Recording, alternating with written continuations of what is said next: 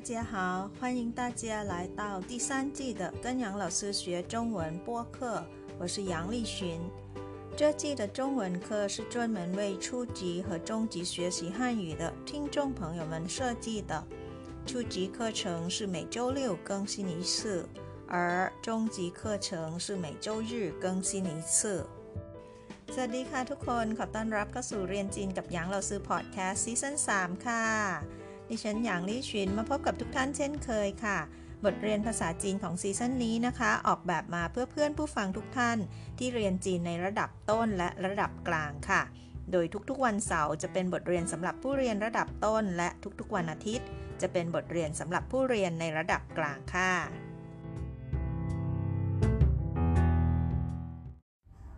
我生病了ฉันไม่สบาย สัปดาห์ที่แล้วได้ได้เรียนศัพท์จีนน่ารู้ในโรงพยาบาลไปแล้วนะคะ วันนี้ค่ะเราจะได้เรียนคำศัพท์เกี่ยวกับการบอกอาการป่วยต่างๆนะคะ พร้อมทั้งวิธีการรักษาค่ะ ว่าจะพูดเป็นภาษาจีนยังไงนะคะ ถ้าพร้อมแล้วนะคะ ยิ้มหวานๆให้เราซื้อแล้วไปเข้าห้องเรียนกันเลยค่ะ ไปกันเลยก่อนอื่นมาดูศัพท์หลักของเราในวันนี้นะคะคำว่าเชิงปิ้ง เชิงปิ้งหมายถึงป่วยค่ะ พินอิงของตัวนี้นะคะคำว่าเชิงเราเคยเรียนมาหลายรอบแล้วนะคะคำว่าเชิงนะคะ มีพยัญชนะก็คือ sh ออกเสียงชื่อมาบวกกับสระ eng ออกเสียงเอิงวรรณยุกต์เสียงที่หนึ่งเลยค่ะชื่อเอิงเชิงเชิง ส่วนคำว่าปิ้งนะคะ ตัวปอค่ะ เป็นพยัญชนะตัวอักษร b นั่นเองนะคะ ส่วนสระก็คือ ing ออกเสียงอิงค่ะ วรรณยุกต์นะคะ เสียงที่ 4 ค่ะ ปิ้งนะคะ วางไว้บนตัว i ค่ะวรรณยุกต์ปออิงปิงปิงปิงปิงปิ้งปิ้งเชิงปิ้งเชิงปิ้งหมายถึงป่วยค่ะ ไปดูวิธีเขียนตัวอักษรตัวนี้นะคะคำว่าเชิงเราเคยเขียนมาแล้วนะคะ ทั้งหมดมี 5 ขีดค่ะ เริ่มต้นด้วยเส้นนี้ก่อนนะคะ แล้วก็เส้นที่ 2 ตามมาด้วยเส้นที่ 3 ค่ะ เส้นที่ 4 ขีดลงมาก่อนนะคะ แล้วค่อยปิดเส้นที่ 5 เป็นเส้นข้างล่างค่ะ เชิงมี 5 ขีดค่ะคำว่าปิ้งมีทั้งหมด 10 ขีดนะคะ เขียนจากด้านนอกก่อนนะคะ จุดที่ 1 แล้วก็เส้นที่ 2 เส้นที่ 3 จุด 4 แล้วก็จุด 5 นะคะ ปัดขึ้นค่ะ อันนี้มาด้านในนะคะ 6 7 เป็นกรอบตรงนี้ก่อนนะคะ 8 ค่ะ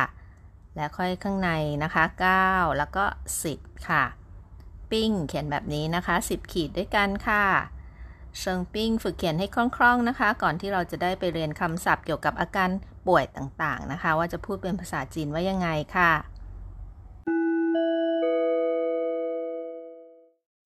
ศัพท์จีนน่ารู้เกี่ยวกับอาการป่วยค่ะ อาการป่วยที่1นนะคะ ดูจากภาพทางซ้ายก่อนนะคะ เป็นภาพคนนะคะ นั่งหนาวสั่นเลยเขากำลังเป็นหวัดค่ะ ภาษาจีนคำว่าเป็นหวัดจะเรียกว่า ก่านเมาก่านเมาหมายถึงเป็นหวัดค่ะ ส่วนทางขวานะคะเวลาเป็นหวัดนะคะ มักจะมีไข้ตามมาด้วยใช่ไหมคะ ถ้าเป็นไข้เขาจะเรียกว่าฟ้าเชาฟ้าเชาหมายถึงเป็นไข้ค่ะ ไปดูอาการป่วยต่อไปนะคะ ทางซ้ายก่อนค่ะกำลังไอครกครกเลยนะคะ เรียกว่าเขอโซ่ค่ะ เขอโซ่หมายถึงไอค่ะ ส่วนทางขวานะคะกำลังคัดจมูกมากเลยนะคะคันที่จมูกอุดตันแบบนี้จะเรียกว่าปีไซแปลว่าคัดจมูกค่ะ ปีไซไปดูอาการต่อไปนะคะ เห็นไหมคะ ตรงคอแดงๆ ใช่ไหมคะ มาพร้อมกับไข้หวัดค่ะ เจ็บคอนะคะ ก็เรียกว่าสั่งจื้อเถิง สั่งจื้อเถิงคำต่อไปค่ะคำว่า ปวดหัวหรือปวดศีรษะนะคะ จะเรียกว่าโถเถิงคำว่าเถิงตัวนี้แปลว่าปวดนะคะ เราใส่อวัยวะส่วนที่ปวดเข้าไปด้านหน้าได้เลยนะคะ อย่างตะกี้สั่งจื้อก็คือคอนะคะลำคอข้างในนะคะ จะเรียกว่าสั่งจื้อสั่งจือเถิงก็คือเจ็บคอ ส่วนโถเถิงก็คือปวดหัวนะคะ โถก็คือศีรษะหรือว่าหัวค่ะ ไปดูอาการป่วยอันดับต่อไปค่ะ ตู้จืดเถิง มีคำว่าเถิงอีกแล้วนะคะ ตอนนี้เป็นตู้จืดค่ะที่ปวดนะคะ ก็คือท้องนั่นเองค่ะ ปวดท้องจะเรียกว่าตู้จืดเถิง ส่วนถ้าเกิดถึงขั้นท้องเสียนะคะ มักจะมาตามมาด้วยอาการ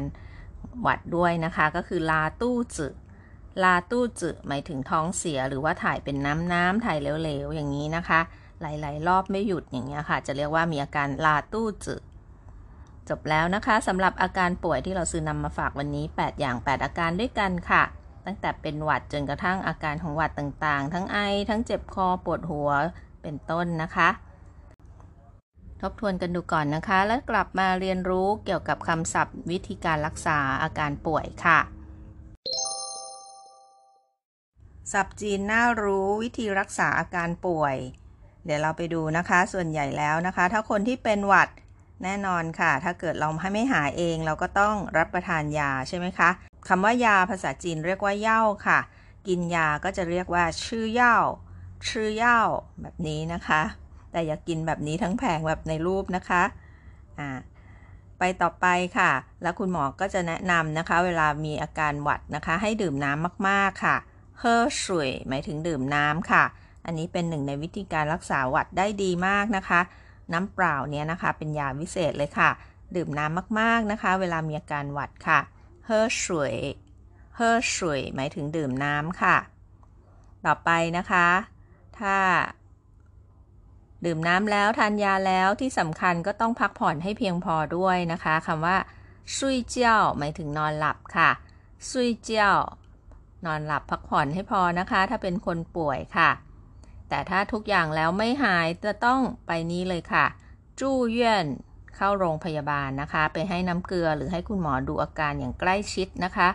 จู้เย่นหมายถึงเข้าพักในโรงพยาบาลนั่นเองค่ะ เยื่นตัวนี้ก็มาจากอีเยื่นที่เราเรียนไปเมื่อสัปดาห์ที่แล้วจำได้นะคะ จู้หมายถึงพักค่ะ จู้เยื่นเข้าพักในโรงพยาบาลนะคะ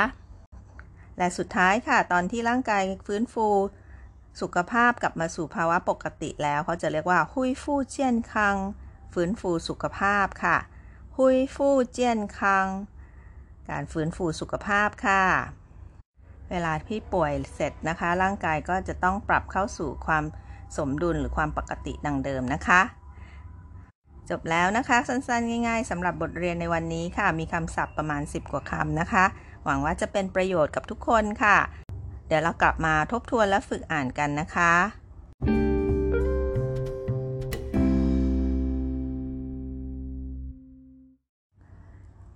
หลังตู和复习อ่านออกเสียงและทบทวน生病生病生病ป่วย ศัพท์จีนน่ารู้เกี่ยวกับอาการป่วย一生病生病生病ป่วย 二感冒感冒感冒เป็นหวัด三发烧发烧发烧มีไข้四咳嗽咳嗽咳嗽ไอ五鼻塞鼻塞鼻塞คัดจมูก สับจีนน่ารู้อาการป่วยหน้าที่สองนะคะ เลี้ยวสั่งจื้อเถิงสั่งจื้อเถิงสั่งจื้อเถิงเจ็บคอชีโถเถิงโถเถิงโถเถิงปวดหัวปาตู้จื้อเถิงตู้จื้อเถิงตู้จื้อเถิงปวดท้อง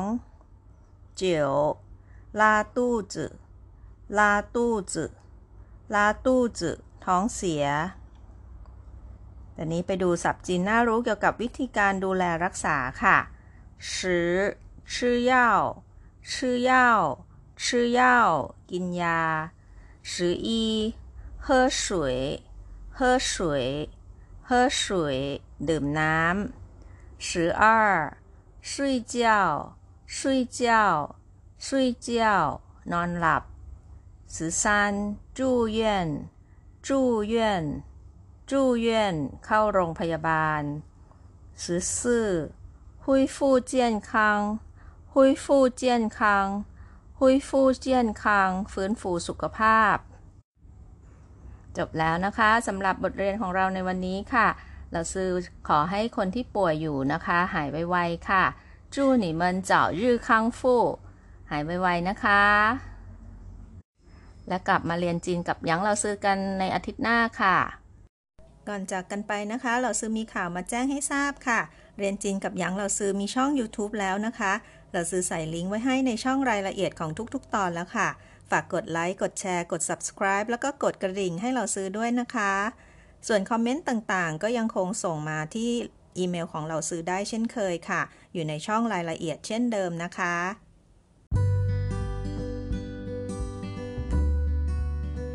了，这就是今天的课了，感谢大家收听，跟杨老师学中文。我学习，我聪明，我快乐，耶！ฉันเรียน ฉันฉลาด ฉันมีความสุข เย้ ขอบคุณทุกท่านที่ติดตามรับฟัง พบกันใหม่ครั้งหน้า สวัสดีค่ะเสียชื่อใจเจียน